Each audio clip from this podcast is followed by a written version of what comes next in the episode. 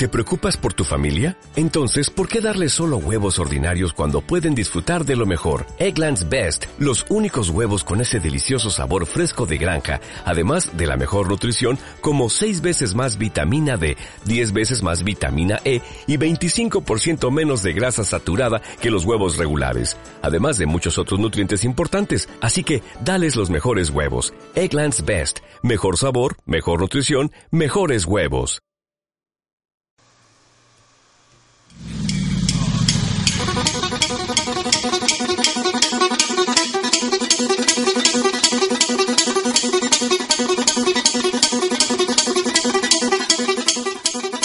¿Ves? Venimos pisando el acelerador. A toda pastilla. Somos como un Fórmula 1. Este es un gran lunes para oír y escuchar atentamente Entre Grapas, tu programa de cómics en el 105.8 de la FM, aquí, en Radio Chena, que llega para alegrarte e imprimir un buen comienzo a la semana. No importa que apenas seáis capaces de entender lo que digo debido a una feroz gripe galopante que ataca al equipo, lo pasaréis bien igual. Y es que en este gran programa hablamos del noveno arte como Punset lo hace de la astrofísica y el pan bimbo, con conocimiento, cariño y siendo tiernos. Dedicamos mucho tiempo y aunque a veces no lo parezca, a que el programa tenga la calidad que tiene, que sea entretenido y ayude a quitar esa mala fama que tiene a veces el mundo de las viñetas. Así que este lunes, como todos a las siete y media, esto es Entre Grapas y comenzamos. You've been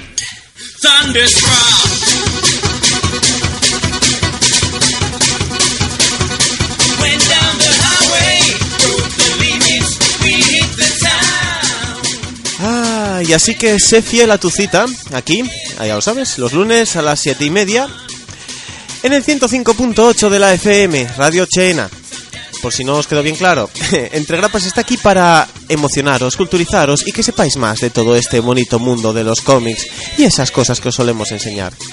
¿Cómo escucharnos? Lo de siempre, a través de esta bonita emisora o en facebook.com barra entregrapas que queréis hablar con nosotros. Nuestro facebook o entregrapas arroba outlook.es también tenemos un twitter arroba entregrapas. Y un blog ya casi recuperado ahora solo queda volver a actualizarlo con las cosas que nos faltan por subir que es entregrapas.wordpress.es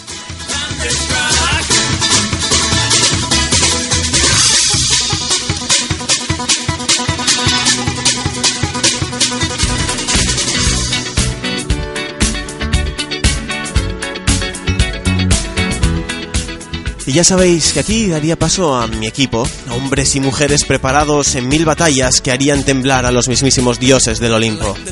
Pero hoy somos uno menos. Bueno, una menos. Todos sabéis que Lucy es la experta en cultura asiática del grupo y que aparte de realizar algunos trabajillos encubiertos eh, para nosotros, ya sabéis que su nombre en clave es Lucy the Dog, así que se está encargando de que el señor Gripe no regrese por el estudio y que sufra un accidente, porque ya sabe usted, señor Gripe, los accidentes a veces ocurren, sobre todo si se mete con nuestro equipo. Los que sí que están son unos pusilánimes que no quieren ver sus manos manchadas de sangre. Esto no, un equipo sin parangón de profesionales. A Adrián Gutiérrez, persona que empieza a ver la dualidad del dibujante profesional en modo hardcore. Ahora no hago nada y ahora no tengo tiempo para vivir. Buenos días. Ahí, todo traumatizado. No se te oye nada porque tenía el micro cerrado. Muy bien. Ah, muy bien. Pues avísame cuando eso. Ahora sí, Ah, ¿me Adrián? Gutiérrez, buenos días. Sí, vale. bueno. Buenos días, tardes, lo que sea en estos momentos. Hablaba de la pesada y traumática carga de lo que tú apuntabas, como todos los superhéroes de DC, traumatizados perdidos. Efectivamente. Así que bueno, sí, aunque en esta ocasión Lucía nos ha abandonado, tenemos un bonito equipo compuesto por Laura de Pueblo Lavanda con su Bulbasur. Hola. Tenemos a Pablo de Pueblo Paleta con un Jigglypuff adorable. Muy buenas. Servidor de Ciudad Trigal que me mola por la vida con un Eevee. Aunque se lo quería quedar a Adrián Casado, que al final ha decidido que, joder, pues, él mola mil y dice, pues ala, pues un Mewtwo, ala, y los demás que nos den. Eh, so- soy así de legendario, esto va así de bien. Sí, Bueno, pues eh, de verdad deseamos a Lucy que gane en su combate contra la gripe y los deberes eh, de una mujer ocupada. Para eso estamos nosotros aquí, para suplantar su tiempo ya está repartido. Esperemos que bien repartido y hagáis buen uso de él. No lo malgastéis. Ya lo malgasto yo haciendo tonterías, no pasa nada. En fin, chicos, eh, vamos a ver qué traéis hoy. Así, Adri, tú nos hiciste un pequeño adelanto la semana pasada. Sí. ¿Qué era? Pues continuar con la saga de peores películas de DC. En esta ocasión, Batman y Robin. Ahí, ahí, dejándolo en lo más alto. Bien. Laura, la semana pasada fue una sección cuanto menos vibrante. Sí, hoy vuelvo un poco. ¿Con a la música sexy o no? No, ahora mismo no. Porque bueno, voy a hablar de la historia de Playmobil. Ah, bueno, entonces música sexy sí. Pablo, Pues yo de héroes jóvenes de Marvel. héroes jóvenes de Marvel, jóvenes mancebos a los que prostituir en viñetas. Muy bien. Sí. Bueno, pues si os parece bien, me gusta lo de Adri y ahí en los malos ratos hay que pasarlos tranquilamente. Vamos a ver a Batman. Te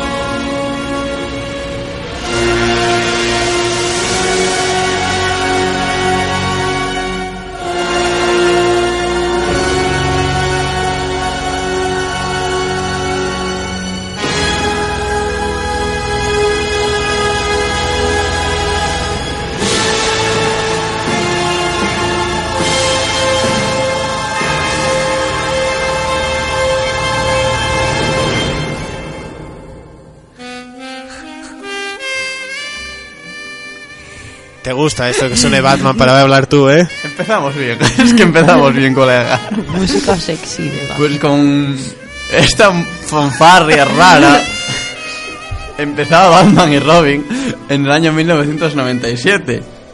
La cuarta película de la saga de Batman que inició Tim Burton en 1989. Y voy a hacer un poco de repaso rápido en plan flashback para poneros en situación. Y si ya sabéis de lo que va el tema, pues lo siento mucho, pero en fin, hay que explicarlo. Los aguantáis.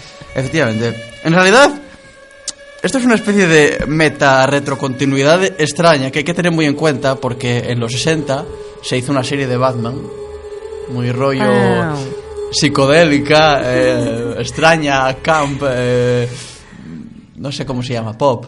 No sé, Sí, tío. Sí, Naif. muy raras. En fin. Muy divertida, y la verdad que cuando la veo me descojono, es ridícula, pero en fin, está ahí. No, no, no, no, no, no, no, no, no, no, no, no, no, no, no, no, no, no, o sea, no me puedes decir Adam West y ridículo, no. Maldito anuncio de Belvita de Fontaneda, no.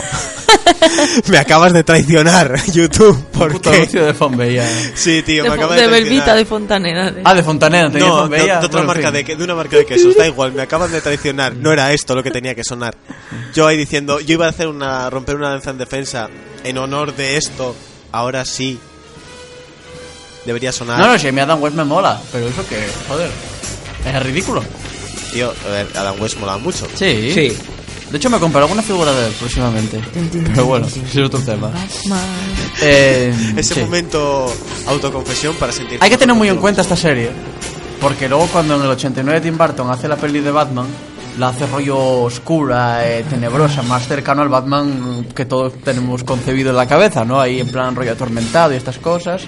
Interpretado por Michael Keaton genialmente, la verdad, aunque nadie daba un duro por él, pero bueno. Porque lo de criticar a los actores y a los personajes antes de que salga la película ya pasaba antes, aunque parezca mentira. No era nuevo. Sí. Entonces, bueno, debido al éxito, luego salió Batman Vuelve. Nos encontrábamos a Michael Keaton repitiendo el papel, enfrentándose a una Catwoman con la que yo creo que se me despertó la sexualidad de pequeño. y un Danny de- DeVito con un pingüino magnífico e inolvidable. Pero Batman Vuelve tuvo el problema de que era demasiado oscura. Era... De hecho, tiene escenas un poco desagradables. O sea, Por ejemplo, yo siempre recuerdo que a mi madre le da mucho asco el pingüino. Ah, a le mí parece, también. le parece muy tal. Ah.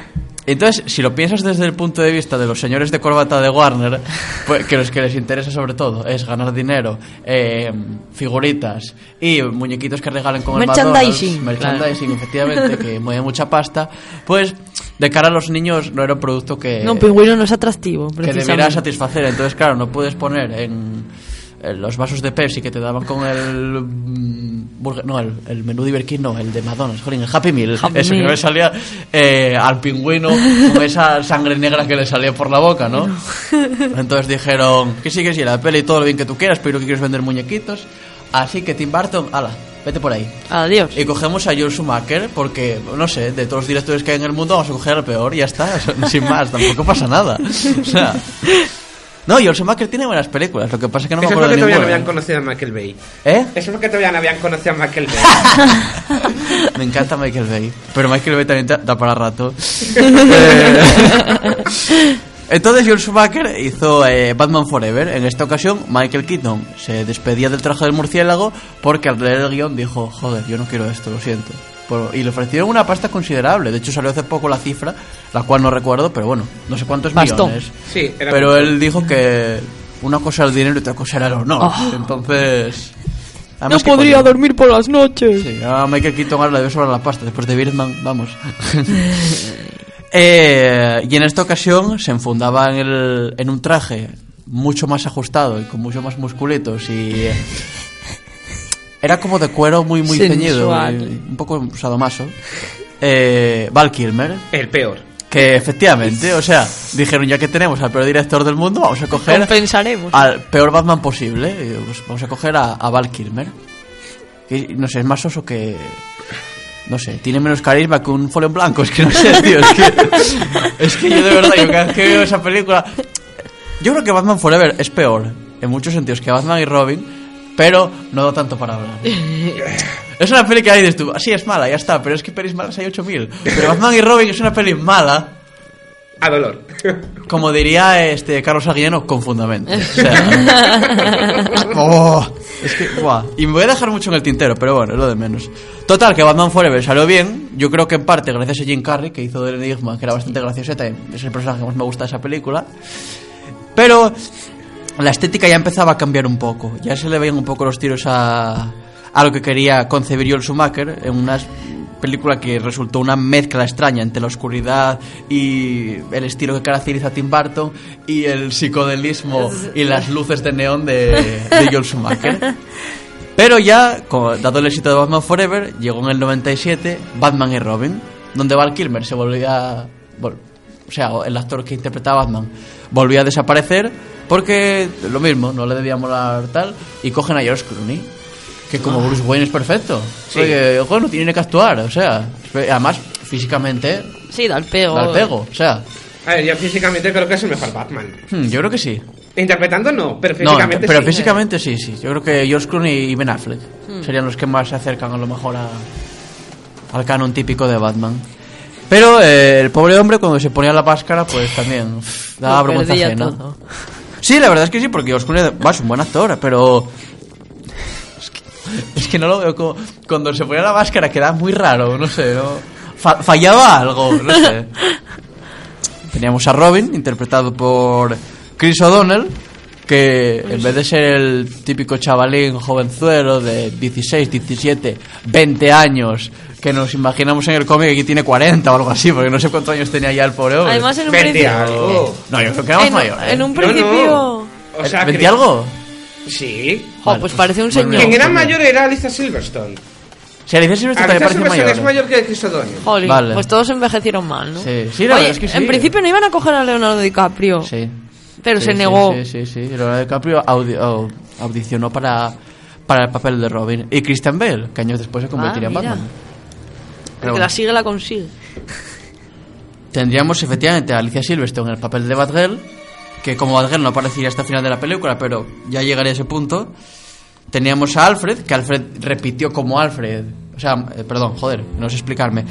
Alfred, interpretado por Michael Gough, que repetiría el papel de Alfred desde la primera de Batman de Tim Burton.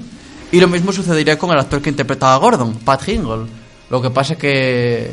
Bueno, Alfred, Alfred a mí me molaba, era Sí. adorable, estaba, estaba bien. Pero el comisario Gordon eh, salía de Pascuas en Ramos y, y para hacer el ridículo. Entonces. En fin. Entonces, eh, Batman y Robin yo creo que fue la primera que impuso esa ley no escrita de que las películas con muchos supervillanos salen mal. Porque aquí teníamos a Mr. Freeze, interpretado por Arnold Schwarzenegger, Sí. que aceptó el papel porque George Schumacher dijo que si Arnold Schwarzenegger no hacía de Mr. Freeze, él no rodaba la película.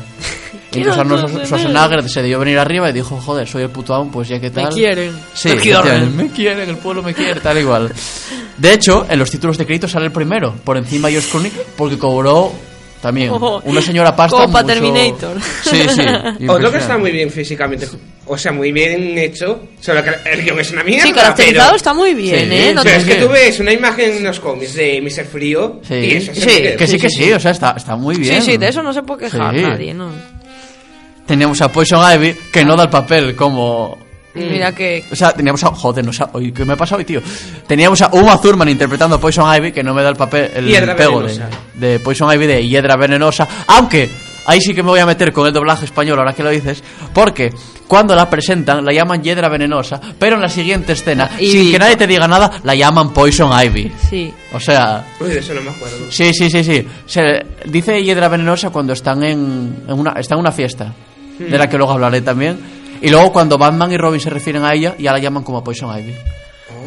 ¿Y no la llegaron a llamar incluso como mm, a, a francesa o en plan Ivy Poisson? La, lleva- la lle- llegaron a llamar. No sé si era en eso o en otra. Eso yo no me acuerdo, pero ah, no Porque me suena, ¿eh? es pero que igual yo, sí. yo creo que yo hice un trabajo hace años de cuando era nena de, de esa película que tuve que diseñar la mansión de Mr. Fridge qué vergüenza y entonces pues me acuerdo que en- cuando hablábamos de los, pro- de los personajes a cada grupo le tocaba un personaje y a nosotros mm, cuando revisábamos la cinta eso la llamaban Ivy Poisson que yo Pues sí- igual sí. que yo pensaba que era por eso que sea, era Sí. algo francés pero no no Bueno, ya sabes.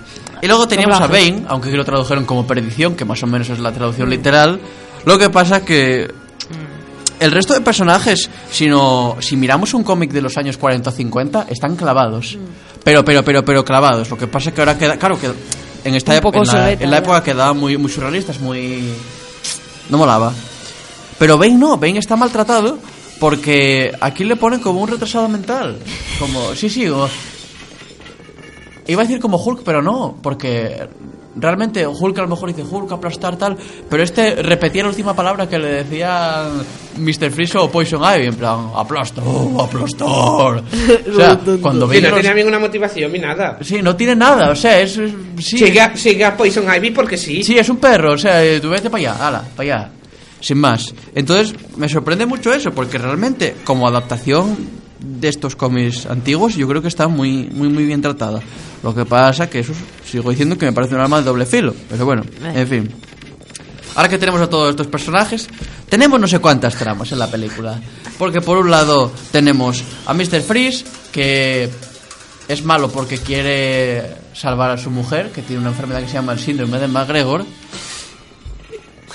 Entonces dice, bueno, pues robo diamantes y esas cosas, que es, con lo que funciona mi traje. Después de un accidente, que en una piscina de hielo o no sé de qué es, y se convierte. en- Bueno, en fin, esa vamos a dejarla aparte también. Tenemos a Poison Ivy, que era una científica un poco amargada, que hace un una especie de experimento con ella, bueno, experimento. Es que es todo tan raro, tío, y tan psicodélico y... No sé. Que cuando se convierte en Poison Ivy, pues dice, pues voy a dominar el mundo porque sí, Porque porque va. quiero que las plantas eh, Sean Dios. sean superiores a los seres humanos y tal y cual y cuidarlas mal y bla bla bla. bla. Tenemos a Batman y Robin pasando por una crisis de pareja. No, no, no, o sea, quiero decirte. Sin más, no, no es ofensivo ni nada. Eh, luego tenemos a, a Batgirl, que viene a Gotham. A aquí en esta ocasión es la sobrina de, de Alfred. Y viene a cuidar a Alfred porque Alfred lleva toda su vida sirviendo a los pobres Bruce Ya, Wayne y Dick y pobre. tal. Encima el pobre se está muriendo porque también tiene casualmente la misma enfermedad que la mujer de Mr. Freeze, el síndrome de McGregor. Tengo aquí apuntado a Gordon, pero es que Gordon sale en dos escenas. Entonces, para hacer el ridículo. Entonces- Bueno, oye, pero sale, ahí está dándolo todo. Sí, sale en plan superintendente de Mortadelo y Filemón para darle la misión a Batman al principio y dice Batman, un nuevo supercriminal. En plan, porque el guion, el guion es como si coges a un niño y le das, imagínate, por cada personaje un muñeco, ¿no? Un muñeco de Batman, un muñeco de Robin, un muñeco de tal. Y le grabas, le dices tú, ponte a jugar con ello. El guion, el guion sería mejor. Mejor que mis guiones. O sea, Sería coherente al menos. Sí, sí, sí. Además, no sé si os gustan los clichés, Oh, pero bueno, aquí solo hay 500 millones, tampoco Vale, hay para no, tanto. casi nada. Sí. Y chistes, muchos chistes. chi- pero chistes absurdos, porque todos van a lo... A su, a su rollo, ¿no? Entonces Mr. Freeze se pasa la puta película, perdón por la expresión, con chistes de hielo. Absurdos. y es que verdad Schwarzenegger Absurdo. contar chistes A más no poder. un poco de pa- miedo. ¿Qué mató a los dinosaurios? La era glacial. ¡Ah, ja, ja! ¡Qué malo soy! Previsión para esta noche. Se acerca una helada. ¡Ah! La madre que lo parió, tío. Y así, así toda la puta película, colega. Entonces, en fin. Pobre. La historia es estúpida más no poder, como, como os digo. Y no tiene ni pis ni cabeza. Las cosas pasan porque sí. eh, bueno, tampoco es que pase porque sí, es que el argumento es tan simple y tan... El malo es malo y la motivación son estúpidas, aunque en principio puedes creértelas, que... En fin. Hay, un- hay una escena que me encanta, que porque uf, es que no viene na- a nada a cuento. Pero es, es mi favorita. Eh, cuando eh, Bárbara, o sea, Batgirl, llega a Gotham, eh, empieza a tener escapaditas por la noche. Y tú no sabes por qué se escapa sin más. Coge una de las motos de Robin, porque como son ricachones, pues tienen Claro, ahí, eh. vamos, un garaje de la de su madre. Pero tú no sabes a dónde va hasta que Robin le da por seguirla y va a una carrera de motos ilegales. Tenía ganas de adrenalina. Sí, pues ella participa en las carreras de motos ilegales para conseguir dinero para sacar a Alfred de la eh, vida de servidumbre. Vale. Lo que no me trago es la puta escena de motos ilegales que no viene a cuento en la película durante 10 minutos. Acción. Sí, sí, sí, que es en plan, vamos a meter una escena de motos súper espectacular que no viene a cuento para nada, porque sí. No sé. Eso es como los osos polares que contaste. ¿Qué? ¿Qué Ah, claro, como, como los, como los osos amigos, polares. los osos polares. Sí, sí, sí, sí. sí. O la araña, de que la querían meter porque sí, tenía que Sí, haber sí, una sí, araña. sí, son, co- sí, sí, son Hay que poner a la, a la moza de turno. Sí, efectivamente, que yo creo que dice el tío, tenemos que tal. Otra cosa que me encanta es, aparte del laboratorio donde trabaja Poison Ivy, que es lo más cliché del universo, tiene, lo ves ahí súper oscuro y tal, te pone una música tenebrosa en plan Frankenstein, con un rayo por detrás, ¿cómo no? Porque el rayo... no- no- sí, Tormenta, eh. Para que parezca más tenebroso todavía. Todo eso después de haber... Es que, claro, me voy acordando de todas las cosas porque... después de ver a Batman y Robin eh, luchar contra los secuaces de Mr. Freeze sobre una pista de hielo con patines y de surfear por el cielo con unas tablas que son unas puertas de un cohete que acaban de explotar. Bueno, en fin, es que. de verdad. Es, es cojonuda, de verdad. Yo. Imagino que todo el mundo así friki la habrá visto, pero de verdad, es que la, la recomiendo mucho y no quedarnos solamente con los trajes con pezones. Sí, que eso. Que la gente siempre habla de ellos, pero es que si ya lo teníamos en Batman Forever. Lo que pasa es que un poco más disimulado. Eh. Pero, en fin. Eh, ¿Qué me iba? Ah, la, la guarida, la guarida de Mr. Freeze, que antes recomendaba. Me encanta. Mr. Freeze se esconde de el mundo, bueno, del mundo, o sea, de, de los villanos, de los, joder, de los villanos, hoy estoy espeso, ¿eh? De, lo- de los policías, de los héroes y todo esto. en una heladería llena de luces de neón. Gigante. Aquí nadie me encontrará. Sí, es que. En fin. Decía el crítico de la nostalgia, que es un, un pseudo youtuber de Estados Unidos, que, que hace críticas de películas, en plan un poco en coña y tal, yo lo recomiendo bastante, que eh, es como si Walt Disney se escondiera en Disneylandia. Entonces tienes ahí una fábrica de helados gigante donde tiene a sus escuaces cantando I'm Mr. White Christmas, I'm Mr. Snow. Con un albornoz de hielo y unas zapatillas de osos polares. ¡Eh, los osos polares! Los pesos polares tenían que salir, sí o sí. Sí, los señores de corbata lo vuelven a hacer. Los tenían ahí guardados en la manga. Ahí está. Esa es la canción, efectivamente. Y los tiene ahí en plan, vengo a cantar, cantar. Y los pobres caros en plan. Que incluso tiene una especie de. Joder, ¿cómo lo digo sin insultos? Señorita, Complicado, ¿eh? sí, señorita. De compañía. eh, de piel oscura, que se lo quiere trincar, pero.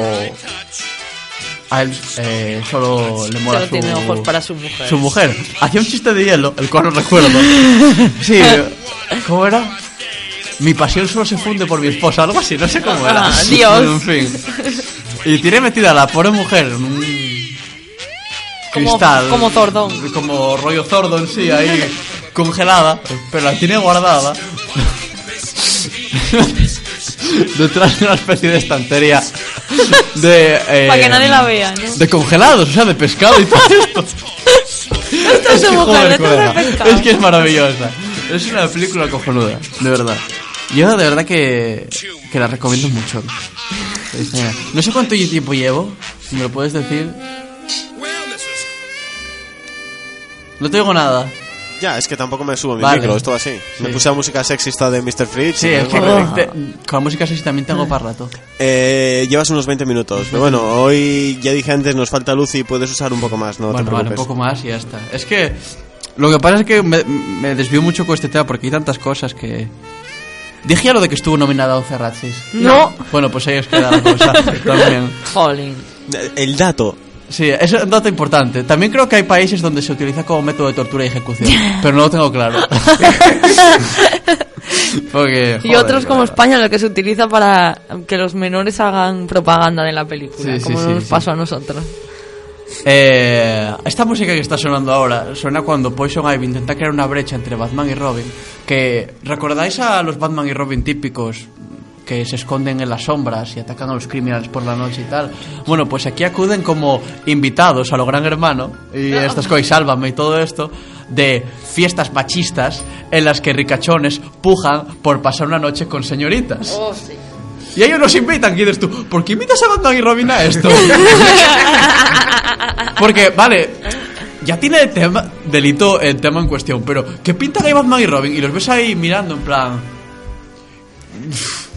Ah, sí, porque Bruce Wayne subas- subastaba un diamante o algo así y eso iba a traer a Mr. Freeze y bueno, llega Mr. Freeze tal y cual. Pero también aparece Poison Ivy en una escena extrañísima vestida de gorila gigante Ay, señor. en la que baila enamorando a toda la gente. Y es muy extraño porque la vestida de gorila gigante. ¿Y por qué enamora a toda la gente si va disfrazada de gorila? Porque sopla con sus Ah, sus mágicos feromonas. que... Vale, ¿para qué necesitan explicación? Es que, en fin... Sí, no es así. Sí. Es que... Fuah. Gorilas. Sí, sí. Junto tienes con ahí osos polares. gorilas, eh, tienes a Mr. Freeze con su... eh, Batinde. joder, con su heladería, en fin, peleas absurdas, eh, bromas constantes. eh, de hecho, hay momentos en las peleas en las que suenan estos típicos sonidos de Warner Bros. De- sí, fíjate. Por eso decía al principio que es muy importante tener en cuenta la serie de Batman de los 60 porque esta bebe muchísimo de ella. Es como una adaptación moderna de esa serie. Entonces, en ese sentido... Total, que Alfred está enfermo. Pero bueno, al final se cura porque Mr. Freeze al final se vuelve bueno Spoiler, eh. Oh, sí, spoiler. Joder. Oh. eh. Es que. Es que ya. Sí. Bueno, puedo contar un poco cómo se vuelve bueno. Porque Poison Ivy se enamora de Mr. Freeze. Pues dice, joder, tío, Arnold Schwarzenegger, no yo cualquiera. Pero, eh. O sea, pero entonces tiene pelusilla de la. La mujer. de la mujer. Entonces la, la desconecta de dónde está tal. Malazo. Que mola, tal y cual. Mala, mala. Y entonces convence a Mr. Freeze de que fue Batman. Porque sí, porque dijo Batman. Hostia, ¿qué "Venga, Sí. No maté en mi vida, pero voy a matar a esta tía para putear a Arnold Schwarzenegger.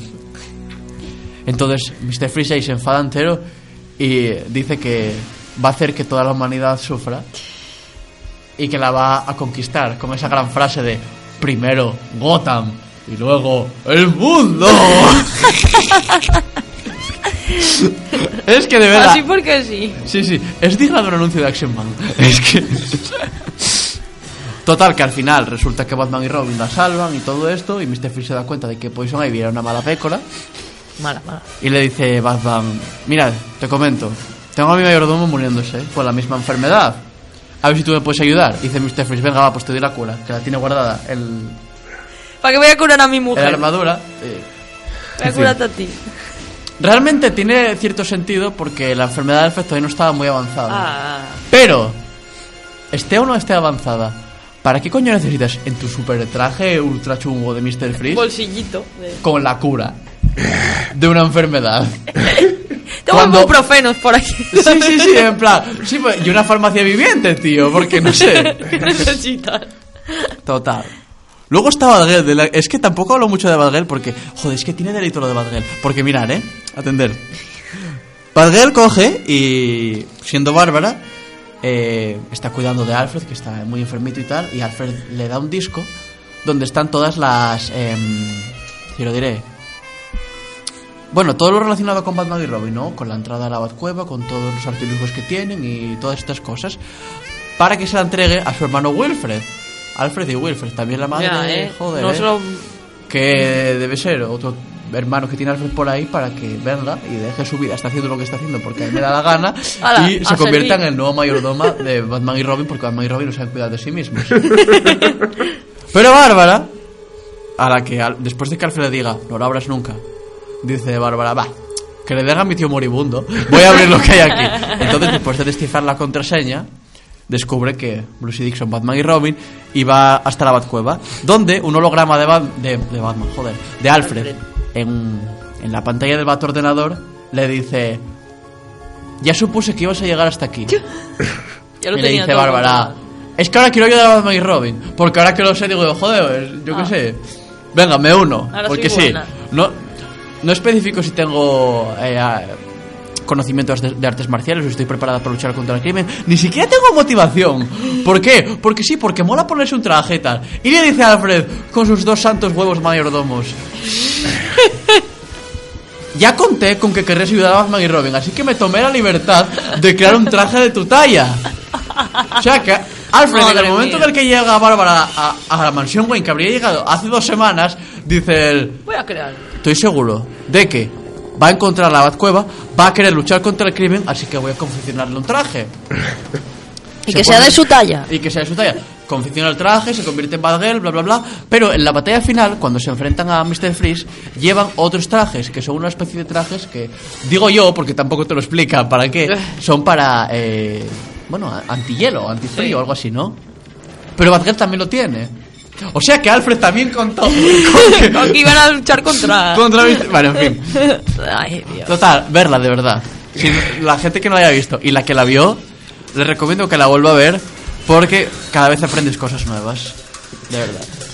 Evidentemente, esta película fue una Bat Zofia. Y eh, el pobre Batman quedó sin películas hasta el año 2005 cuando Christopher Nolan le dio por a... Por hacer un Batman de verdad. Efectivamente. ¿A alguien sí. le extraña? Más o menos. Ya. Así que... Solo en fin. podía ir a peor. sí. Buah, es que- Total, que para la gente que se queja del cine maduro de superhéroes, ver esa película. Para la gente que le gustan los chistes de Marvel o quiere más chistes todavía y más absurdos, ver esa película. Porque esa película es para todos los públicos. Buf. Me dejaste completamente sin palabras ahora, tío. Es que... eh, Buah. Telita, ¿eh? Buah, maravillosa. Sí, te Ah, lo último, todos los diálogos de Robin, absolutamente todos, se podrían sustituir perfectamente por quejidos de niño. Sí, por... Porque se pasa toda la película quejándose. ¡Oye, Dios mío! Que a mí, a mí cuando, cuando era pequeño el personaje de Robin en las películas me gustaba porque decía yo, joder, quiere ahí luchar por lo suyo y tal. Pero no, lo que es es un puto flipado de mierda que quiere su puta bad señal. y no hay más. Dios. Robin Nightwing. Sí, sí, porque además lleva el traje de Nightwing con capa, o sea, Nightwing con y capa. pezones. Y pezones. Nightwing con capa y pezones. Ay, pues, me lo violan. Ah, también lo último, ahora sí, de verdad. Cabe destacar que Joel Schumacher, el director de la película, después de todo lo que sucedió, después de que salió la película, que tampoco funcionó ni en taquilla ni en crítica, por supuesto, pidió disculpas. No me extraña. Diciendo, en los, en los extras de- de- del DVD de Batman y Robin viene y dice, si alguien se ha sentido ofendido tras ver la película, mis disculpas porque no era para nada lo que pretendía. Lo siento a los osos polares. Pero, en fin, Me he equivocado, lo siento mucho. No No volverá a pasar. no volverá a pasar, sí, efectivamente. Es que, madre mía, vamos a intentar levantar esto un poco o algo, madre mía. Estoy de depresión ahora después de escuchar esto, Adri. Estoy de depresión y tengo un subidón ahora por querer ver la peli solo por los chistes malos de Mr. Freeze, que flipas. Yo creo que también. Y me- ay, mencionaba a Superman en una escena. Dios. También. Universo compartido, chaval, flipa. Oh, Ahí donde lo ves. Cuidado. Al principio de la película sale el puto Batmóvil y salen Batman y Robin a los lados. Es que esta peli nunca deja de estar. Y dice Robin, la primera frase de la película, ¿eh? Yo también quiero un coche, es lo que enrolla a las nenas. Batman se gira y le dice, por eso es por lo que Superman trabaja solo. no me acordaba. Sí, sí, sí, sí. Empieza la película con esa escena, tío. Buah, tío. Schumacher tenía que haber hecho a Superman. Sí, sí, sí. Esa película es la perfecta para unirla con Superman Lives. Con Nicolas Cage. ¡Oh, no! George Clooney y Nicolas Cage. Batman y Superman. Los años 90 que nos arrebataron. Buah. Es más, estoy pensando que en los años 90 la típica amazona que daba hostias era Sena y, y se- sería el único personaje que saldría ganando. Una Lucy Lawless como... Ay, podría salir también como Hércules Wonder Woman. en la serie también. Dios mío. Qué maravilla. Eh, vamos con Laura.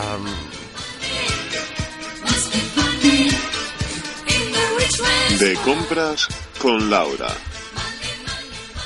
Quiero decir que no os quité los micros y estabais ahí todos cantando emocionados. ¡Qué cabrón! Osos polares, osos polares. En fin, no, no soy. No os voy a hablar de osos polares. Voy a hablar de la. ¡Osos polares! Sí. De la historia de Osos polares. Playmobil, coño, calla. De la historia de Play, Playmobil. Ya, es lo que tiene cuando blasfemas ante tu director. Aquí se te exige sumisión. Su misión es la de subir mi micro, así que cállese. Hoy os traigo la historia de uno de los juguetes de colección para niños. Me río porque para niños acaba siendo para mayores. ¿Qué más conocemos? Si en nuestro segundo programa, no sé si os acordáis, oyentes, hablábamos de Lego, pues hoy os voy a hablar de Playmobil. Bueno, vamos a remontarnos. Música de remontación no tenemos, así que con esta musiquita de felicidad me remontaré a los años 70. Mm, El creador música de remontarse no tienes porque no tuviste bien a avisar a tu querido Ya, director de es que "Ponme tampoco- música de remontarme. Tampoco lo, lo necesitaba mucho mi sección, pero bueno, con esta musiquita feliz, remontémonos a la crisis del petróleo de los años 70. Bueno, el creador de los Playmobil, Horst Brandstatter, como su propio nombre indica, es alemán. ¿Cómo fue? ¿Perdona? Horst Brandstatter. No, no, tienes que pones el acento inglés. Brandstatter. Brandstatter. Brandstatter. Horst Brandstatter. Eso es. Brandstatter. Heredero. Bueno, esto es increíble. El que lo oiga pensará que sois un normal. Heredero de la empresa Geobra. Geobra. ¿eh? veía pues como su fábrica que había heredado el pobre pues se venía a pique en Alemania, en- cerca de Nuremberg. Y la- como os comentaba, la crisis del petróleo pues estaba haciendo mucha mella entre los fabricantes de juguetes y de plásticos en general, porque claro, había subido el, el petróleo la de Dios. Y hay que tener en cuenta que esta empresa estaba especializada en fabricar hula hoops que se vendían a casco porro en Estados Unidos. Anteriormente, que era una fábrica ya del año 1800 pues se, mm, 1871 pues antes se fabricaban objetos decorativos de metal pero poco a poco fueron evolucionando en los años 20 empezaron a fabricar teléfonos y cajas registradoras y finalmente pues en los años 50 más o menos empezaron a, a fabricar juguetes y objetitos de plástico tipo cochitos, coches de, de plástico y todo esto. Bueno pues como os decía el plástico llegó a suponer para ellos pues una subida de más de un 600%. Y entonces dijeron, no, no, aquí se acabó, no, nada de plástico, nada de plástico. Entonces el señor Brandstatter, este, que tenía fama y sigue teniéndola de ser un agarrao, si no os leéis una entrevista de él en la revista Focus y lo veréis, pues decidió encargar a su jefe de desarrollo, Hans Beck, en el año 1971, pues que elaborara un juguetito que fuera asequible para los niños y para el precio también para ellos, para, vamos, que les fuera asequible y que no se dejaran los millones en él. Y así surgieron los Playmobil de 7,5 milímetros, ju- lo jus- centímetros, perdón, lo justo para que el niño pues pudiera coger el muñequito, metérselo en el bolso y ya está. Y que es mm, la representación que podría dibujar un niño. Estamos hablando de un Playmobil que tiene secaretos y todos lo conocéis, dos ojos, una boca, no tiene nariz. Bueno, pues eso es como lo dibujaría un niño, vamos. En el año 1964, finalmente los, los, presentan en la feria de Nuremberg. Eh, al principio tenían nariz, luego el autor, este, el Brandstatter, dijo, bah, no la necesitan. Y las manos al principio no rotaban, esta mano de U no rotaba. Pero luego no sé por qué, pues les dio por poner una articulación más. Por lo demás eran prácticamente idénticas a las que hay actualmente, sin más... O sea, no les hicieron más articulaciones ni nada. Se sentaban las patas, los brazos, como ahora. Vamos, igual, igual porque quieren que sea un juguete atemporal. Ya lo querían en los años 70 y ahora, después de 40 años, igual. Entonces, bueno, por ello nunca, nun- por el que fuera un juguete atemporal, no... Si por favor mi director me viene a bien a bajar un poco la música que me molesta, por favor. Por ello nunca ha querido que hacerse con licencias de ningún tipo. Ni siquiera, por, ejemplo, como el Lego, que se hizo con licencias de Marvel o de DC. El Playmobil nunca quiso más licencias porque quieren que sea temporal. Por eso no hay nada de esto, ¿no? Hay del Egipto y de todo esto, pero nada, no quieren nada efímero. Lo cierto es que, bueno, al principio la, en la feria esta no impresionaron a nadie y pensaban que sería un fracaso. Pero al año siguiente, no sé por qué, empezaban a quitárselo de las manos y se vendían como churros. Los niños pues se podían hacer sus, sus aventuras con un muñeco que tiene un careto igual para todo, está feliz, tiene cara feliz, está triste, le acaban de embargar, también tiene cara feliz. Ahí está la clave del éxito. Juguete que gusta tanto a grandes como a pequeños y hay que tener en cuenta que es en principio los Playmobil estaban indicados por una edad entre 4 y 12 años, pero bueno, sabemos cómo caen en manos de los coleccionistas y qué hay. bueno, crear un click, un muñequito de estos, no es una cosa muy barata precisamente. Se cuesta crear un molde entre unos 6.000 o 180.000 euros, cosa que vamos, que no es broma, y deben cumplir unos estándares que la, eh, exigen muy, muy marcados. Por ello, la fábrica que sigue funcionando que por, por supuesto el señor Estel Brandstatter la sigue llevando la producción, no quiere llevar su producción, valga la redundancia, a China, porque no cumple los estándares de calidad. Y bueno, sus figuritas se basan casi siempre en la petición de los niños. Los ni- ellos recogen las cartas que les envían los niños y los niños le dicen, ah, pues yo quiero que, que Pepito sea un policía, un granjero. Pues, la venga, ellos elaboran granjeros, policías. Se basan mucho en la opinión de los niños. Y lo que es recalcable es que mm, Brandstatter, el señor este, solo tiene producción en Europa, no quiso llevar la producción a ningún lado. Él solo quiere que esté en España, Malta, República Checa y Alemania, no, no hay más. La filosofía de Playmobil es que los clics no incluyan nada de violencia, nada que tenga horroroso, nada que ver con el horror. Y se tarda una media de unos tres años en crear un set. Y bueno, no puede haber nada que sea de moda, lo que os decía, nada de, por ejemplo, Frozen, ni nada de Marvel, porque ellos piensan que es moda y nada, nada, ya que sería un juguete muerto para ellos. Y bueno, es muy gracioso porque en una entrevista el propio Brandstatter decía que los albañiles, por ejemplo, el muñequito albañil se vendía muy bien en España o en Europa, pero que en China no, porque que en China era un tanto vergonzoso entonces ser mm, un albañil, entonces que ahí que no los, no los exportaban. Y solo comete ciertas excepciones. La maravilla de la cultura asiática. Eh, ¿Eres prostituta? Vale. ¿Eres albañil? Véndeme un Playmobil prostituta, pero un- no, no.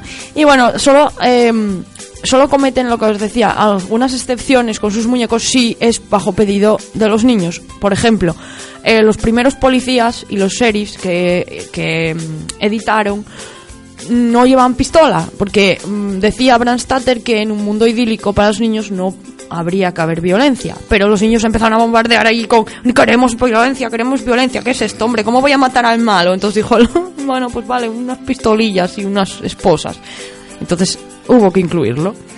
En España, desde el año 1976 hasta 1982, tuvimos la marca Famovil, que era una filial de Playmobil. Y aquí hago un inciso. Se lo dedico al niño que cuando iba a Parvulitos me hizo llorar. Porque le dije, es que... eh, ¿Cómo se llama? Famovil era Playmobil. Porque Playmobil es alemán. ¿Qué dices? Estúpida. Bueno, estúpida por no decir la otra palabra que me llamó. Fa- eh, que los clicleros son españoles. Pues no, hijo, eran alemanes, para que veas. Bueno, Famobil empezó a fabricar clics propios, hasta entonces conocido como Clickies, en Alemania y tal, en todo el, el mundo, pues nosotros empezamos a llamarlos clics. ¿Por qué? Porque Famobil llamaba clics a los chicos y clack, class, a las chicas. Y a partir de los años 80, Playmobil pues recupera las riendas. O sea que mm, Famobil fue mm, durante solo unos pocos años. Luego fue Playmobil, por eso está muy buscado por los coleccionistas. Eh, bueno, muchos españoles de la época pre- pues pensaban en serio que los clics eran españoles, pero bueno, en los años 70 la empresa famosa, la de las muñecas de famosa, buscaba nuevos mercados y nuevos proyectos, por lo cual pues decide traerse a Playmobil de Alemania a España. Lo malo es que, bueno, antes tuvieron que pegarse con los de Sin, los de Sin Castillos estos, que también querían fabricar Playmobil, pero bueno, finalmente Famosa se hizo con los derechos y por eso nos encontramos a Famobil, que es una contracción de Famo, de Famosa y Bill por los Playmobil. Va a ir que eh, muy difícil, muy difícil, se rompió la cabeza. ¿Qué diferencia podemos encontrar entre los clics españoles y los alemanes? Pues, por ejemplo, Oh, Laura, ilumínanos. Mm, Eso, eso, claro, lo dije muy rápido. A ver, ¿qué diferencia? Bueno, eh, da igual. No, ¿Cómo- no, venga, vamos a hacerlo bien. ¿Qué diferencia? luego promocionamos el programa y tenemos que parecer pro, como que sabemos lo que hacemos. Eso, amigos, ¿qué diferencias podemos encontrar entre los clics españoles y los alemanes? Oh, Laura, ¿qué diferencia podemos encontrar entre los clics españoles y los alemanes? Pues muy fácil, Adrián. Como en España estaba, estábamos en la transición y poco, no había mucha gana de juerga, pues no se llegaron a distribuir todas las figuras del catálogo enorme que ya tenía Playmobil, los alemanes. Pero bueno, alguna exclusiva tuvimos aquí, como por ejemplo el caballero español, que no lo hay en Alemania, evidente, porque si es el caballero español, en Alemania no va a haber caballero español, porque no quieren. ¿no? Lógicamente ellos tendrían su caballero alemán. Claro, yo. pero tendríanlo, pero no, el español mola más. Que, bueno, en, en los pies, otra característica es que los tú giras la, la figurita de los que afortunados que tengáis una de Famobil y en una pata del muñeco tiene escrito eh, Famobil y en el otro pie Geobra. ¿Qué quiere decir esto? Esencialmente que ellos importaban la figura de Alemania y decían, como que la hicimos nosotros, nada. ¿Puedo hacer el chiste malvado, Mr. Fritz? Sí, Es que ellos eran judíos y rezaban a Jehová. bueno, pues eso. El producto estrella español, como no, siempre fue el barco pirata. ¿Cuánto suspiré por uno de estos? Bueno, las primeras... ¿Lo tuviste, Pablo? Yo sí. Ay, qué cabrón. Bueno, las primeras figuras de Playmobil fueron lo- los policías, un policía. Laura ahora se está liando porque está pensando en cómo ir a robártelo. O sea, Sí, no, sí, ya no sí. lo tengo. Vaya. da igual. Pero tienes una sobrina a la que le das Playmobiles. Va a tener que ir a casa de tu sobrina. Que parezca un accidente, te digo a ti también, ¿eh? En fin, las primeras figuras de, de Playmobil pues eran el, el policía, unos indios que iban con una barca y caballeros medievales. Hijo, los caballeros medievales es que a este tío le molaban pila. Hacía 500.000 y siguen haciéndolos, no os digo más. Bueno, el éxito de Playmobil está en su mano en forma de U. Podría hacer un chiste, no es un chiste verde, pero ya lo conté y ya no hace gracia, así que bueno. Que pueden agarrar casi cualquier objeto, vasos, herramientas, tirárselo por encima. Bueno, a contar. Entra un Playmobil en un bar y dice, quiero una Fanta. Y dice el camarero de limón de naranja. Y dice el Playmobil, da igual, me lo a tirar por encima.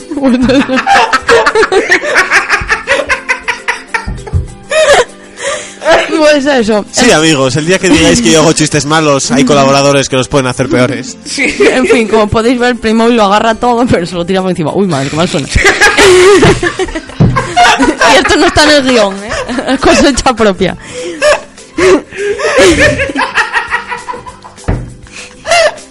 ¿Cómo reconduzco esto? En fin, el hecho de que existieran ya desde el principio figura de mujer, por eso es un éxito. Primero, mm, bueno, em, lo de la figura de mujer, eh, por llamarlo de algo, porque en principio los hombres de las mujeres solo se diferenciaban porque llevaban una faldita corta.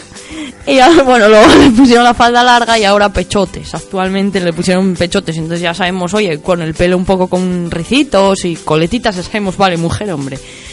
Bueno, y que permitieran crear aventuras, pues tanto a los niños como a las niñas, y multitud de accesorios, que es que ya desde el principio, desde el policía, ya traían esposas, traían cositas, y gorros, cascos, gafas. Y bueno, hay mujeres, hay hombres, hay bebés, hay viejos, hay animales, salvajes también. Bueno, hay serie de Egipto, de piratas, de la Edad Media, de romanos, vikingos, de belenes de Navidad, y bueno, de todo. Para este año, 2015, está prevista la salida del Porsche 2015. Debe ser una pasada porque creo que los coleccionistas ya se están tirando ya entre ellos de las manos a ver quién lo coge. Cuesta unos 40 euros, tampoco es que sea regalado. Eso sí, los clics, en comparación con otras figuras de, de coleccionismo y tal, bueno, de para niños, no son muy caras.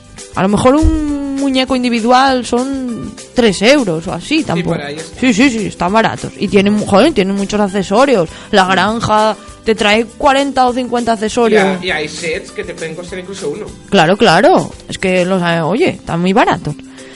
Y bueno, la innovación re- reciente que yo vi mm, en las cajas más o menos es que, por ejemplo, hay cajas que contienen tres o cuatro clics, por ejemplo los de los caballeros medievales, que cada uno es diferente. De, si trae cuatro, los cuatro son diferentes. Y antiguamente eso no era. Por ejemplo, en los años 80, si te venían un ejército de cinco clics, los cinco eran iguales. Ahora no. A lo mejor uno tiene bigote, otro no. Y así cada uno es diferente. Hay blogs muy interesantes en los que recopilan pues las piezas más buscadas por los coleccionistas. Yo en concreto no encontré ninguna que se quitara a nadie de, las manos, pero ni que alcanzara un precio desorbitado. Pero bueno, hay blogs que te ayudan mucho y nos anuncios por- nos anuncian por ejemplo ferias que aquí en España eh, hace unos meses hubo una bastante importante en, en Tarragona eh, pues en ella encontramos a lo mejor objetos que por otra parte no puedes encontrar o dioramas y bueno y cosas que se revalorizan el, con el tiempo claro y bueno los clis aunque quizás ya no sean tan famosos entre los niños como entre los coleccionistas, aunque gracias a Dios aún hay niños que los compran, siguen fabricándose pues a todo- todos los años a casco porro. Entre los más llamativos que encontré para este año sale la pareja de recién casados que vienen con una tarta nupcial muy graciosa o el pirata con grumete que siguen fabricando, vamos, para bas- barco pirata. El que se quiera hacer un diorama de piratas, pues mm, no cabe en una habitación de 100 metros cuadrados de tantos piratas que hay.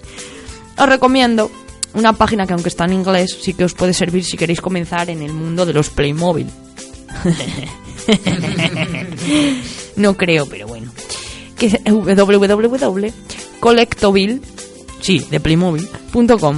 Aunque no está actualizada desde el año 2000 2005, yo creo que sí que os va a servir si queréis empezar locos de vosotros en este mundo. Actualmente, ya para terminar, en Alemania se está celebrando con motivo del 40 aniversario de los Playmobil, que estamos inmersos ya en él, eh, una feria internacional que finaliza el 22 de, de fe- de febrero de este a- 2015, pero que lleva abierta desde el año pasado, o sea que lleva un año.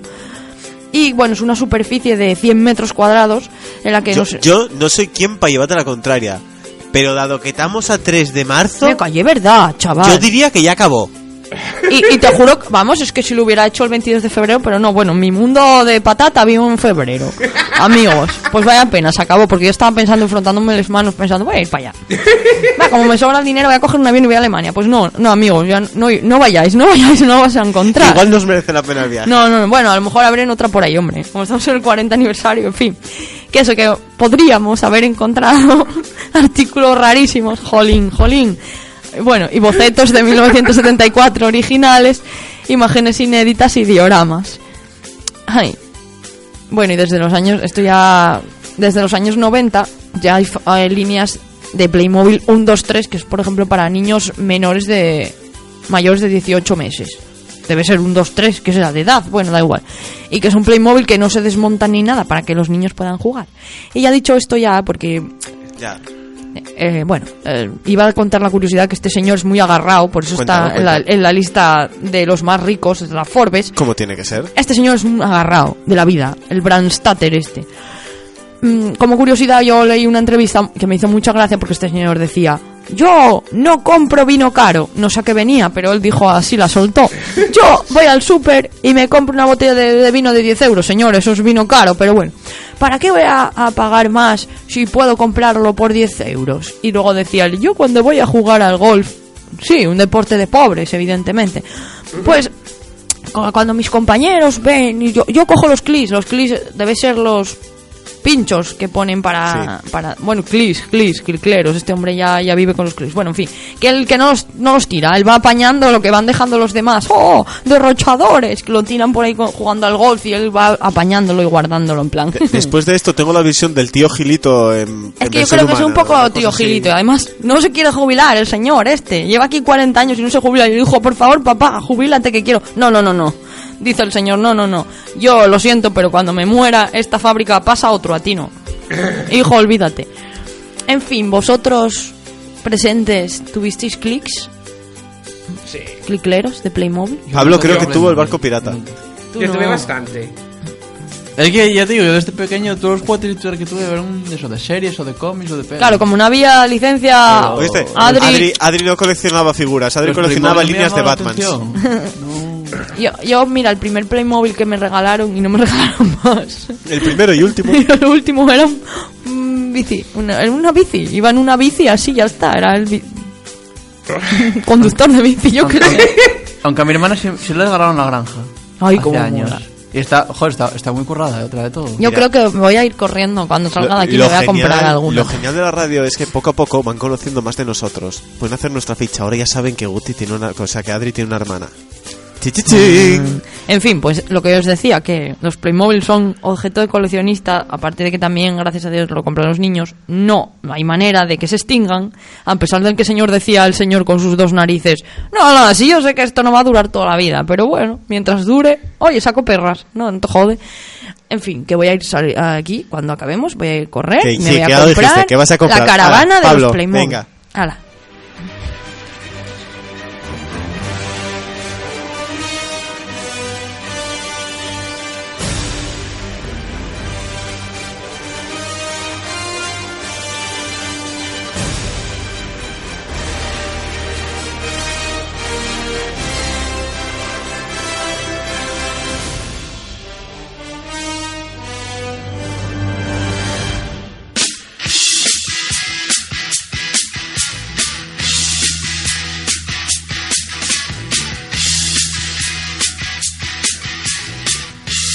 La música ya me emocionó, así que ahora ya más te vale no decepcionarnos.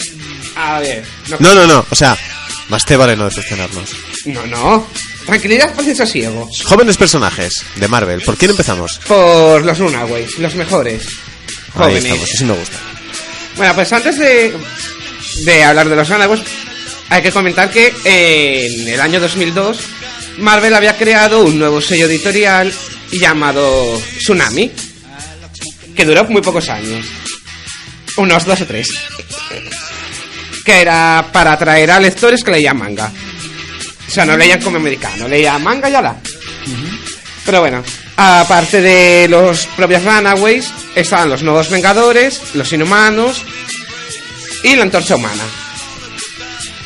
Y bueno, el primer volumen consta de unos 18 números, que fue el único publicado bajo ese sello.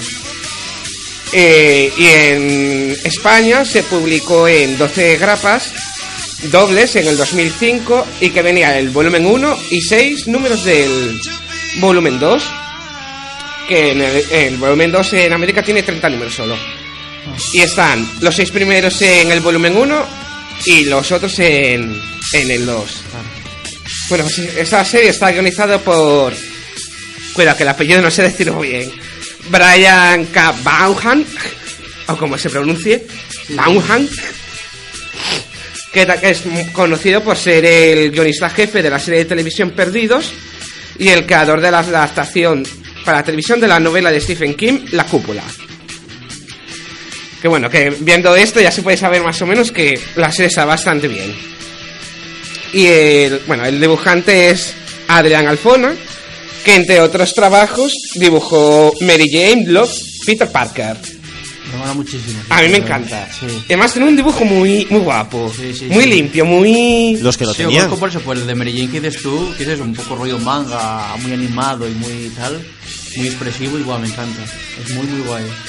Bueno, pues el- a partir del número 25 del volumen 2 pasaría a ser guionizado por Josh Whedon. Que bueno, todo el mundo sabe ya quién es Josh Whedon. Oh, Pablo, ¿quién es Josh Whedon? El creador de Buffy, Cazavampiros. Por amor de Dios. Bueno, y el director de Los Vengadores. Eso es secundario, lo importante era lo de Buffy. Sí. Buffy. Bueno, el, el tercer volumen lo podemos encontrar ya no en grapa, ya tendría que ser solo en tomo. En la colección 100% Marvel. Que bueno, eh, que no la recomiendo mucho, el volumen 3. Pero bueno. bueno, pues la historia sería más o menos... Lo, hay seis familias que se reúnen una vez al año. Los Hola, adultos se, se meten en una especie de habitación secreta y los chavalinos quedan ahí juntos jugando. Pues un día le explica la curiosidad a los guajes y dicen, ¿para qué narices se reúnen nuestros padres? ¿Qué hacen ahí?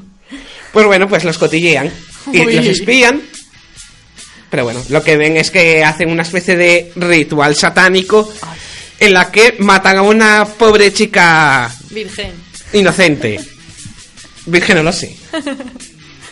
Y bueno, pues viendo esto, dicen, me ca... ya que no me quedo. Y cogen los seis nenos y se van. Runaways. Y bueno, pues el... según van viajando, van enterándose de que, por ejemplo, no... Aparte de que los padres son villanos, unos son extraterrestres, otros mutantes, otros magos. Y bueno, que mola que te cagas. Perdón por la palabrota. Y bueno, los protagonistas, pues... Espera, espera, espera, espera. Y mola que te cagas. ¿Dónde hay una palabrota? ¡Que te cagas! Eso está en Venga, no me fastidiéis. O sea, tenéis dicho burradas. Sobre todo tú, que eres lo que me gusta es lo mejor y lo que no. ¿Verdad? Y me vienes diciendo que te cagas es una palabrota. Sí. Te lo juro por Snoopy. Sí, sí. Venga. Y para las bragas esa falda. Madre Dios. Aquí no tenéis medida, ¿eh? No hay mesura. O No. os vais por la rama, o mucho o poco. Madre mía. La diversidad. Bueno, pues tendríamos, por ejemplo, a Nico Nimoru o Sister Grimm. Bueno, una hechicera un poco gótica, incapaz de lanzar un hechizo dos veces. Inútil lo que se viene llamando. Inútil. Sí. Y que necesita sangrar para sacar el báculo para realizar los hechizos. Eh, hay una época del mes en la que no tiene problema. Va con el báculo por la calle. A ver, me leí esa serie entera cuando decía cuando lees que te dicen no necesitas sangrar. Ah. No es que lo dice. Luego estaría Chase Stein, el mayor del grupo, pero de mentalidad crío pequeño. Así a la nuestra. Sí. Además es un super friki. Y luego, Así a lo nuestro. Sí. Luego estaría Calori- Calo- Carolina, sí, Carolina Dean, una alienígena que vuela y es capaz de controlar la luz. No me gusta la luz, ¿no?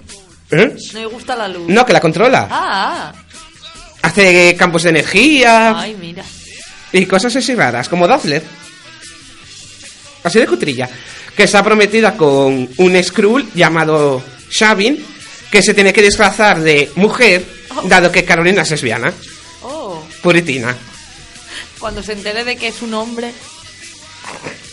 Ay, Luego estaría Molly Hayes, o también conocida como la princesa poderosa, que es una, gusta. la más pequeña de todos y que es una mutante capaz de elevar su fuerza, solo que luego tiene que dormir. La puritina. Y hace mucho. Sí, o sea, si puede enfrentarse a cualquiera. Pero luego tiene que dormir. Sí, se desmaya y duerme. Y luego tendríamos a Alex Wilder, que es el líder del grupo y a pesar de no tener ninguna habilidad, es el más inteligente y listo. Bueno, eso es una habilidad. superdotado. Y por último tendríamos a Gertrude York, que posee un velociraptor llamado Compasión, que se lo traen sus padres del futuro. Toma, hijo. Sí, sí, dicen, ¿qué Quiero un quieres? gatín. No quiero un velociraptor, toma. Es que es genial esa serie, o sea, Pero es cachondo. Es que de lo rara que es lo... Te, te- te lo estás leyendo y es que te lo crees. te juro, es que estoy escuchando a Pablo, de- de- o sea, leer los personajes que dices tú, es una puta basura enorme, o sea, ¿qué cojones pinta una mutante con un mago, con un alien, con una con un extraterrestre, un tío que lo único que hace es ser listo, con uno que tiene medio retraso en la cabeza? Y dices tú, pero luego lo lees y te gusta. Pero Sí, sí. Funciona, funciona. Es como juntarnos nosotros. Somos lo mejor de cada casa y funciona, funciona.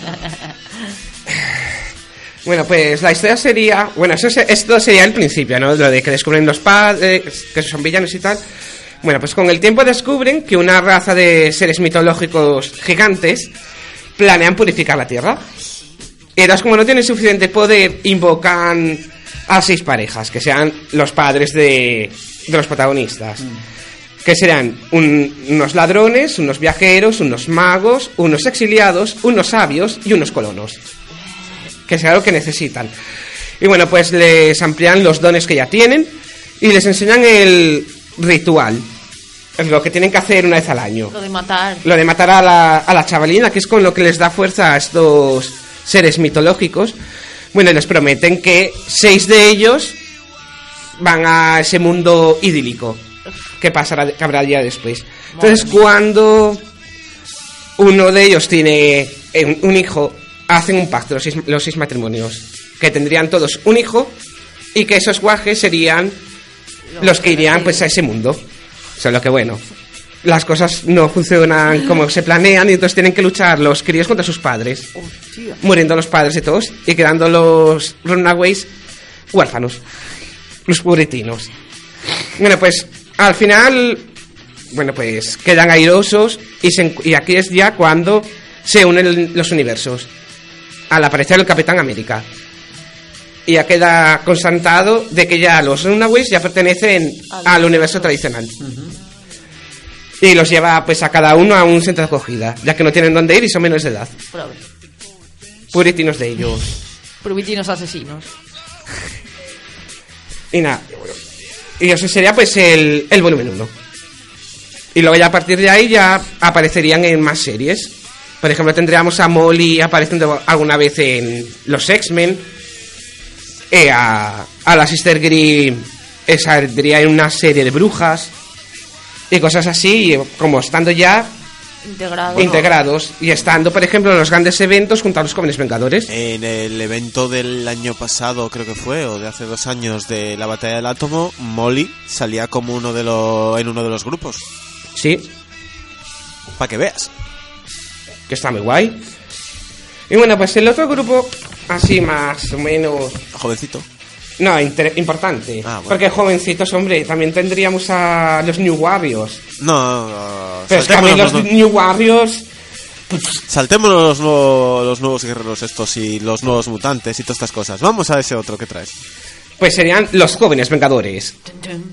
Bueno, pues esto nace a partir de que un jovencísimo Kang el Conquistador quiere huir de, de su futuro porque se conoce a sí mismo en una paradoja, el de joven al de mayor. no Eso viene siendo lo de me conozco a mí mismo y sé lo que soy capaz de hacer. Y entonces viaja en el tiempo, encuentra la visión y activa el protocolo Vengadores, que es buscar a la siguiente generación. Y entonces los recluta. Recluta a Wiccan, que sería un mago. Luego estaría Hulking, un metamorfo, Iron Land, que sería un Capitán América. No, Iron Man es el... ay, Iron Man. Una especie que sería el mismo, claro. Me he liado yo solo. Luego estaría Patriota, que ese sí sería El Capitán. el Capitán América. Estatura, que sería la hija de Scott Lang, el Hombre Hormiga 2. Y luego tendríamos a Veloz y a Visión, que se volvería jovencito y pa- parecería un crío. Qué listo. Sí, mola. Que es la, la armadura de Kang. Pues bueno, la historia cuenta eso. Cómo se unen y los lazos que tienen con los Vengadores. Que te los van explicando poco a poco. Que por ejemplo, Veloz y Wiccan son los hijos de la Bruja Escarlata. Que Estatura es la hija del Hombre Hormiga. Y que por ejemplo, Hulking es el hijo del Capitán Marvel. Ah, no, y de, de Hulk. No, no, no. No, no, es el hijo de Capitán Marvel. Y, y los hijos de, de la bruja escarlata no son Mercurio. Ah, no. No, Mercurio. La- y el hermano. Mercurio es un gemelo. y El hermano, claro. No, no, no. no. La, la ida de olla de Laura. Ya, ya. No, lo de estos dos chavales está metido un poco con calzador. Lo de que sean los hijos de la bruja escarlata y la visión. Es que son así como que tuvo hijos, pero se los cargaron y viajaron por el tiempo y muchas cosas raras. Sí, porque realmente en tiempo, o sea, el tiempo Marvel no ha pasado nada. O sea, muy poco tiempo desde que desaparecen los gemelos de la bruja. La cosa está en que los cómics de Marvel tú puedes pasar 5 minutos para un personaje, pero para otro fueron 60 años. Y bueno, estos personajes yo creo que están creados para ser los siguientes Vengadores. Mejor hechos que muchísimas alineaciones que de los propios Vengadores. Y bueno, yo creo que la jodieron bastante cuando hicieron demasiadas series de adolescentes, que estaban la iniciativa, los jóvenes X-Men, y yo creo que los saturaron y se fueron todos a freír espárragos. Ya que es donde realmente vuelven a meter a Jessica Jones. ay, ay, ah, sí, a Jessica Jones. De la serie Alias, que es la que va a tener ahora serie en Netflix. Y es aquí donde vuelve a salir de nuevo después de haber hecho la mierda de. Se me acaba de olvidar el nombre de la serie. Pulse. The Pulse. Que no la recomiendo leer. Bueno, No, la legal. no la leáis. ¿Qué vas a decir que sí? No, voy a, no voy a arriesgarme. Si quieren tener pesadillas. Nah, a ver, no está tan mal. No está tan mal. Es todo cómic experimental. Sí. A ver, molan los primeros números. Y bueno, los Jóvenes Vengadores yo recomiendo leerlo todo. O sea, desde el primer número hasta el último. Los dos volúmenes, los Vengadores presen y los Vengadores presentan. Es más, el segundo volumen fue premio Eisner, creo recordar. No, ese no es el primero. No. El que salió en grapa hace poco. El segundo sí. 12 números. Publicados por Panini en 2012, bueno, 2012 y 2013. Creo, re- estoy hablando muy de memoria. Eh, no, entonces es el primero. No, no lo sé. El segundo es reciente. 2013-2014. Ah, vale, entonces sí. Sí, sí, es verdad, es verdad. Es que tenía el Expo Comic por ahí y me, me guío por eventos a los que voy. Entonces ahí voy casando cosas. Claro, como buen casado que eres. Sí, amigos, por eso soy Adrián Casado. Y esto es Entre Grapas y comenzamos. Bien, momento de Yabu, seguimos. Yo es que esa tan tontería no sé qué iba a decir. Bueno, pues es eso. Quiero recordar a los oyentes que todos tenemos gripe y estamos medio delirando de fiebre y demás cosas raras. Eh, programa enfermo, el de hoy. Menos Adrián. Bueno, pues la primera serie la tendríamos en unos 12 grapas y en un tomo Marvel Deluxe Jóvenes Vengadores Integral. Bastante carillo. O sea, yo os recomiendo que si podéis encontrar las 12 grapas, os compréis las 12 grapes. Luego, te- luego serían eh, Jóvenes Vengadores Presentan, que serían unos números de cuando los Vengadores no están unidos, están cada uno por su parte y te van contando un poco Su pasada. eso, su pasado. Luego ya se juntarían otra vez para la serie La Avenida de los... Ay, madre, con La Avenida de los Niños. La Cruzada de los Niños. Ay, Dios. Y luego ya el volumen 2 hasta la fecha, que acabó haz poquito. Y bueno, que quitando el último volumen, la, lo de Loki, que pff, me sobraba bastante Loki. Luego Por mucho que fuera Loki. un guaje. ¿Y qué? ¿Algo más? ¿No? Bueno, pues vamos con las noticias, que vamos pilladitos de tiempo. Nos falta luz y nos alargamos aquí todos hoy de una manera. El señor hago cinco minutos en sección, hoy se comportó. Bien, bien. ¡Bien! Tiene, tienes el aprobado. Hoy te dejamos dormir, ¿eh? a gusto y en casa.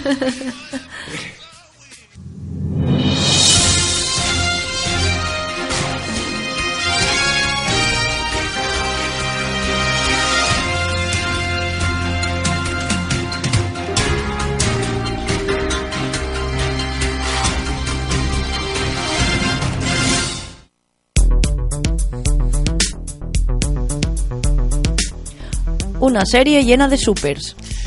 Ay, Supergirl, la serie dentro de la Arrowverso que se emitirá en la CBS está haciendo un casting buscando una persona de 1,81m con mandíbula cuadrada y un cuerpo musculado para interpretar al primo de Kara Zor-El.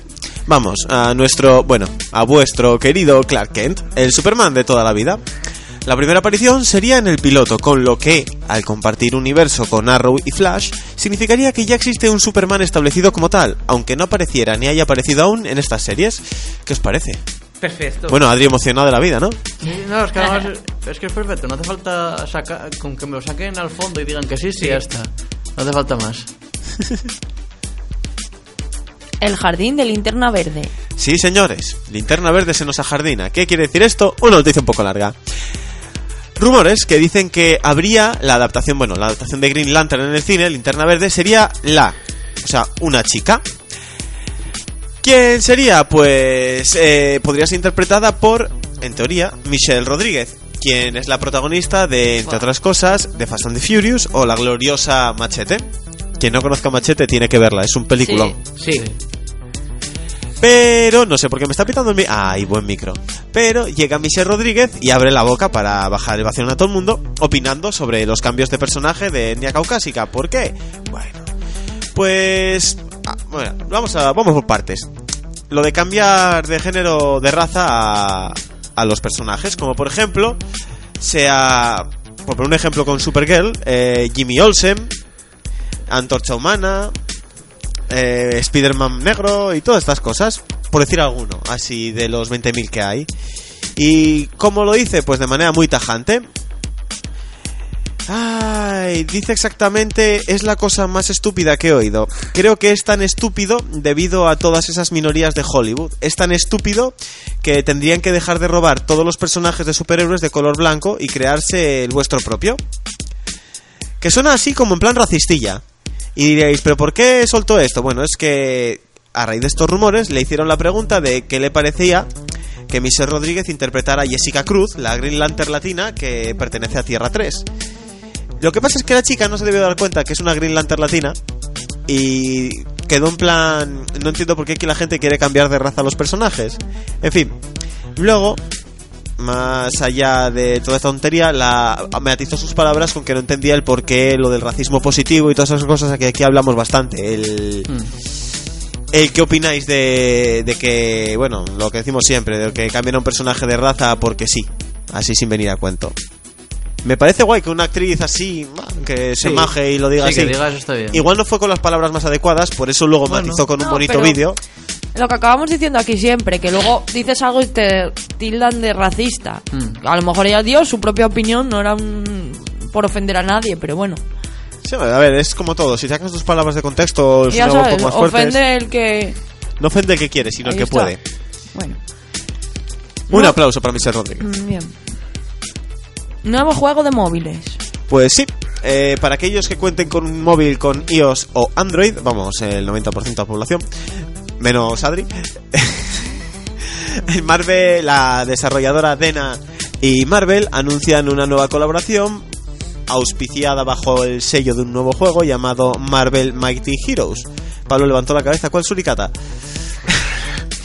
Utilizarán a personajes de la talla del Capitán América, Spider-Man o Iron Man, entre otros. Una aventura tanto para uno como para cuatro jugadores, así en modo cooperativo y en modo competitivo. Eh, que os preguntaréis, ¿quiénes son estos de Dena? Bueno, pues son los mismos que crearon el juego Marvel War of Heroes, el título licenciado por Marvel de batalla táctica con parte de historia de Marvel, una cosa que estuvo bastante, que está bastante de moda ahora, así para móviles. Muy guapo. Entretenidillo. Tom Rothman. Y la última noticia, y solo me queda un minuto. ¡Buah! ¡Qué mal voy! Ah, no, calla, viene mal el reloj, nos quedan 10 minutos. Vale, calculé muy bien el tiempo. Tom Rothman, ¿lo conocéis, chicos? No. ¿No? ¿Laura? Sí, Adri sí, Adri es un hombre sabio. pero lo conocí esta semana, ¿eh? O sea, tampoco... No pasa nada, todos, todos nos aprendimos bien este nombre esta semana. Sí, sí. Bueno, pues este amigo, entre comillas, es uno de los grandes hombres con corbata que nos mencionaba Adri del mundo del cine, esas grandes mentes pensantes. Actualmente acaba de ocupar el sitio de jefe de Sony Pictures, que dejó libre a mi Pascal. Que no sería noticia de este programa si no fuera por quién es este pollo. Desde el cariño os lo digo, o sea, una bellísima persona. Pollete. Sí, es el, el puñetero apocalipsis para el cine de superhéroes. Es la, la llegada del cuarto jinete como poco. Rothman dirigía 20th Century Fox en la época de grandes cintas como Daredevil, Electra, las dos primeras de los Cuatro Fantásticos. La primera me gusta, ¿eh? Lorenzo. Sí, bueno, vamos. Este gran hombre es el responsable de acelerar X-Men 3, la decisión final, forzando a Brian Singer a, a abandonar el proyecto y siendo reemplazado por Brett Ratner. También se dice, se comenta, se rumorea, que Rothman actuó por su cuenta su puñetera bola en X-Men Orígenes Lorenzo, modificando y cambiando cosas hasta convertir la peli en algo irreconocible para su director, Gavin Hood. No me extrañaría, o sea, y también es el responsable de tener congelado el proyecto de la peli de Masacre hasta que se filtró curiosamente el tráiler. ¿Qué decir de este gran hombre? Las malas lenguas dicen que no le molan las pelis basadas en cómics, o sea, no de superhéroes, sino en cómics en general. Que es capaz de producir algunas únicamente por intereses lucrativos, hacer cambios en base a lo que él considera que va a dar dinero. No sé, como decir, ¿masacre vendería? No, vendería más hacer un masacre que como habla le tapamos la boca, le ponemos dos katanas y que lance rayos por los ojos. Eso sí vendería. Gran hombre, Rothman. Bueno, pues también es una de las razones por las que Fox y Marvel no se tendrían una buena relación a día de hoy. Teniendo esto en cuenta, y ya que todo parecía indicar que el acuerdo que llegó hace poco Marvel con Sony para Spider-Man no estaría bien visto por Rothman, ya que consideraría poco lucrativo ese acuerdo. Es que es, un hombre inteligente. ¿Cómo ¿no? puede ser eso lucrativo? Qué pesetero, tío. Obviamente, no todo, todo, todo lo que hizo este hombre es culpa de él. Es innegable que estuvo supervisándolo todo. O sea, que si no es cagada de él, él, lo super- él supervisó la cagada. Ahora, bueno, la pregunta es: ahora que este hombre llegó a Sony, ¿tendrá impacto sobre el pacto entre Sony y Marvel para lo- la utilización de Spider-Man? ¿Estropeará Sí. a Marvel? Pero es que hay un autor, hay un autor, no, hay un guionista que me encanta, que es Rob Liefeld. No sé si lo conocéis, Dios mío. creador de Masacre, Es grande. que le dio por tuitear cosas cuando se enteró de la noticia. Cosas al estilo de Tom Rothman fue el único responsable de evitar que Masacre se hiciera en Fox. No es un fan, tacho a Sony de la lista, no quiero ver una película de ellos más.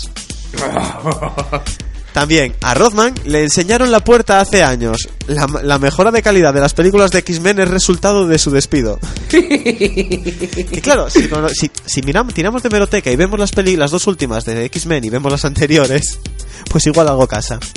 Pero siguió, o sea, ¿para qué se iba a quedar con esto? Y dice, hubo un tiempo a mediados de los 2000 donde se publicaron historias sobre cómo de barata era Fox y cómo no tenía relaciones con ningún director. Tom Rothman es lo suficientemente inteligente como para estropear, impedir lo que Marvel como productora creativa tiene preparado para Speedy. Sí, Rob Liefeld se quedó solo, solo, solo ahí y se vino arriba. ¿Qué opináis de nuestro amigo Tom Rothman? Que mejor toman el paro. No sé, no sé, a ver, depende. Depende de qué. ¿De qué? De, si po- eh, de todas las manos que De ponga que, de, que, de que Spiderman. le dé por decir, oye, ¿y por qué no hacemos que Veneno, en vez de ser un simbionte, sea un espíritu fantasmal que tiene cuchillas en las manos y le da, y da brazos a los osos amorosos? Lo que Que me eso parece a mí es que el Tom Rothman este es el John Peters de su época, el de los osos polares. Que son amigos, hombre. sí, sí, sí. Que cualquier día ves al hombre de hielo con un oso polar. ¿Os extrañaría ver una tarántula gigante en la siguiente película de los X-Men? No. Eh, es que, claro, para los que no hayan estado atentos a anteriores programas, los grandes directivos tienen la potestad de muchas veces modificar guiones, pedir que incluyan algo por sus dos santos bemoles. Vamos, que puede ser algo muy épico, muy épico, muy épico. Buah. Bueno, chicos. Pues ahora que sí, jolín, qué bien cuadré el tiempo. Me quedé justo, justo, justo, justo. 30 segundos para despedirnos. ¿Alguien quiere decir algo? Sí, que no dijiste la noticia de la nueva serie de, de C. Que nueva serie de DC. Nueva serie de C, tío. Ay, es verdad, no se lo pasé a Laura y me lo acabo de saltar. Bueno, Laura, dilo. Joder, que es gorda, ¿eh? Sí, sí, sí. Nueva historia de DC. Y, y que es gorda.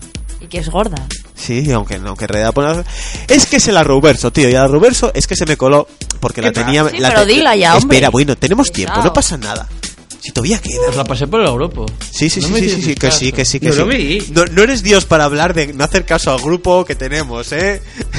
Bueno. en fin, lo tenía puesto junto con la serie, lo de serie de supers porque hablábamos de Carazorel, CBS, Sí. convertir a Ruverso y era ahí era donde iba la ampliación de la Ruverso, una nueva serie de los productores de Arrow y Flash. ¿Qué dicen? ¿Qué hacemos? ¿Me aburro? ¿Una serie nueva? ¿De qué? No, ¿me aburro o no? Bueno, Sí. se sienten ociosos y creativos. Eso sí. Dice, una serie nueva. ¿De qué? Pues un personaje que tengamos por aquí. ¿Como quién? Como de Atom. Con su serie nueva, con su spin-off, con un par de personajillos por ahí metidos de universo DC. Es que no me acuerdo los personajes, creo recuerdo que era Blue Beetle o Golden Post. Dijeron Ay, molaría que va a ser Atomo, Firestorm, Sí, cierto, es verdad. otra, otro personaje femenino que es un spoiler importante, Bueno, ya que estamos, Sarah Lance. Chan chan. Sara se va. ¿Eh? Se va de Arrow. Sarah Lance va a ser una de las protagonistas de esa serie. Y eh, ¿quién me queda? Y el que más me descuadró, no sé si será como villano, como que el Capitán Frío. Yo esa la creo. Y anunciaron que va a ser una serie de equipo de superhéroes, de rollo Liga de la Justicia. Y faltan otros tres superhéroes por confirmar que nunca salieron en televisión. vamos, lo que decía yo, los típicos son Blue Beetle y Buster Gold. Así que, y, y de Buster Gold planearon hace una serie hace tiempo. Sí. Y de Blue Beetle lo mismo. Así que yo creo que sí, que vamos a ver a Blue Beetle y a Buster Gold. Dios, tengo ganas. Hombre, Es que es genial, es una notición. Es que me cae mal Átomo, o sea... A mí Atomo me encanta. A mí no. A mí me gusta para la A vida. mí no. Ya te caerá mal, Es que me, ca- me cae mal el Superman regresa. Sí, a mí, a, a mí también, sí, esa película sí, claro. Pero y es que le veo, y es que solo pienso en esa peli. hay que mirar hacia adelante. No puedo. Es inevitable. Si es inevitable, Pablo, mejor no hablamos entonces de las de los X-Men y toda esa basura que nos vamos a tragar este año. O de Batman Affleck. Ben Affleck, Ben Affleck, claramente. Tenemos una fe en ver un nuevo Daredevil. Claro. Si nos quedáramos anclados en el pasado, nos quedaríamos con Daredevil Affleck. Dios. Bueno, pues ahora sí. Así que... Musiquilla de despedida. Así en plan más movidilla que estos y tal. Bueno chicos, pues un placer compartir con vosotros este espacio aquí en el 105.8 de la FM. En Radio Chena, vuestra emisora, también podéis contactar con nosotros a través de nuestro Facebook en facebook.com barra entregrapas. Tenéis nuestro correo a vuestra disposición en entregrapas.outlook.es. Tenéis nuestro Twitter arroba entregrapas y un blog entregrapas.wordpress.es. ¿Viste qué guay? Me pongo así emocionado en Ah, voz de radio. Chicos, un placer. Esperemos que la semana que viene Lucy esté con nosotros. Esto es Entre Grapas y así nos vamos. ¡Chao!